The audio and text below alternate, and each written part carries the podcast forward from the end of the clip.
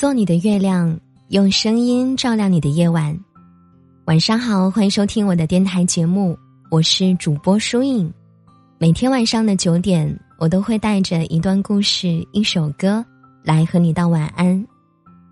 今晚想和大家分享的故事标题叫做《我们都被禁锢着》。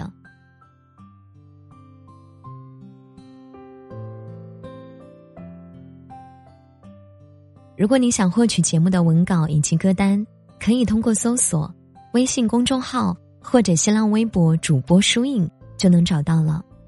那接下来我们一起来听今晚的这一则故事。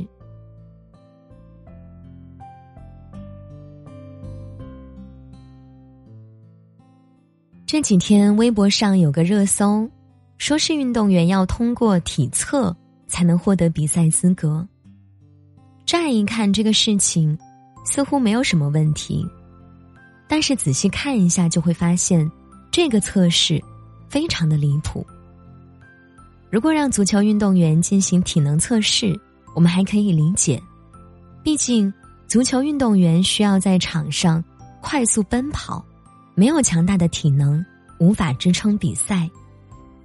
但是这个体测离谱就离谱在非体能运动员。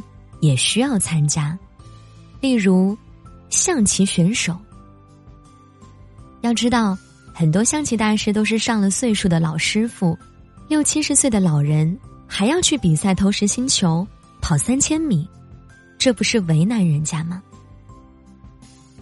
项目不同，对身体的要求也完全不一样，但是项目不同的运动员却被拉到一起来比试。世界三级跳远冠军董斌体能测试成绩非常差，惨遭淘汰。灵巧的击剑冠军孙一文被要求参加需要极大力量的搬轮胎项目。即使是田径项目，隔行如隔山，每个项目都是针对性的训练。短跑靠的是爆发力，中国短跑第一飞人苏炳添也在长跑中被淘汰。这样又没有侧重点，又没有说服力的测试，意义何在？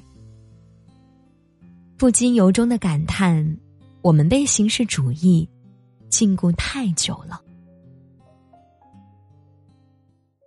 中华人民共和国道路交通安全法》第三十四条规定，城市主要道路的人行道应当按照规划设置盲道，盲道的设置应当符合国家标准。但事实上，我国盲道普遍出现重建设轻管理的现象，使得视障人群利用盲道出行极为不便。国内盲道存在大跃进式建设，只管建，从不管能不能用。视障人士几乎不会选择依靠盲道出行，在谈及盲道时，他们恐惧且愤怒。曾有视残者写信给中国残联主席张海迪，他写道：“站在盲道上，不禁心惊胆战。这哪是盲道啊？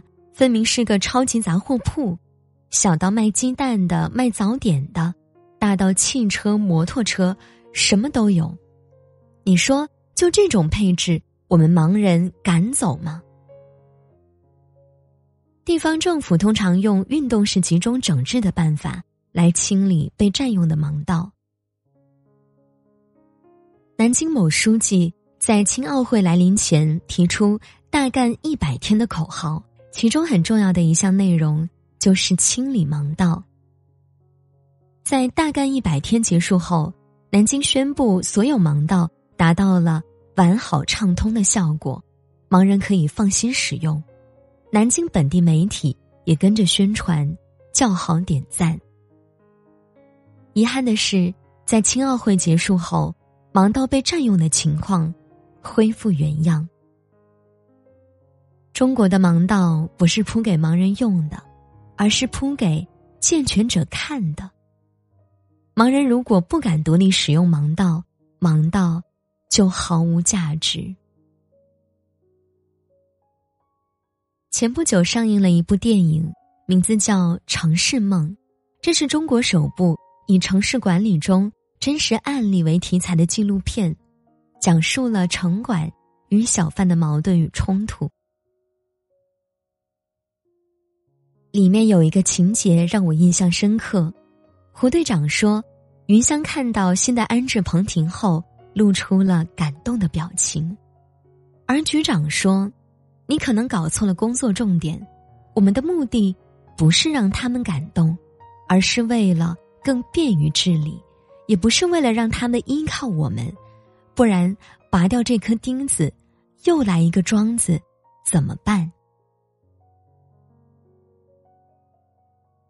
原本国家提倡文明城市的建设，是鼓舞现有环境的优化，内核是全民文明精神风气的倡导，最终也该造福于。每一位老百姓，人是为本的，是目的，管理只是手段，而现有大多数情况是只做到了管，却不知道如何去理。所谓的城市文明，到底是什么？城管们守卫文明，而这种文明为什么需要通过上街派发口号传单？来强调，以脱口背诵为荣来实现呢？本末倒置，这是需要警惕的。有一句话叫做“因为你好看，所以看好你”。我们无法停止对表象的热爱，除非我们开始思考一些本质。无论是管理者还是执法者，都应该设身处地的。为老百姓多考虑一些，或许也只有这样，我们才能走出当下形式主义对我们的桎梏。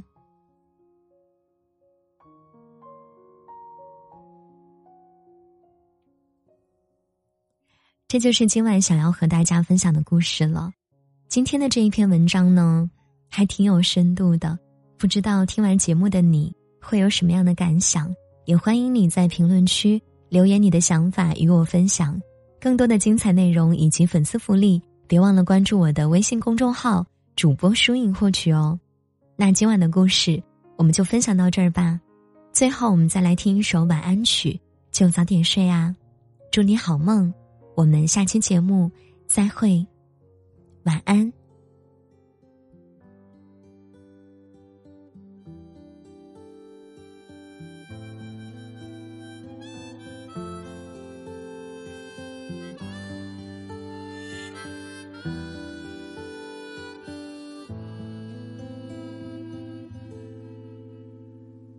一个无名不融入的，一群拼命想容身的，这城每个角落都填满了若有所思的生活。你想要在这城？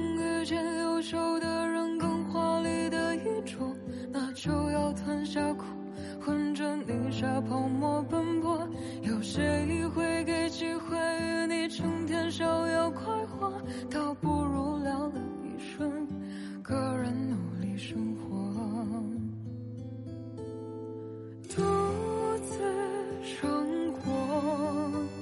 不一定有。结果，人间喜乐，还需自己琢磨。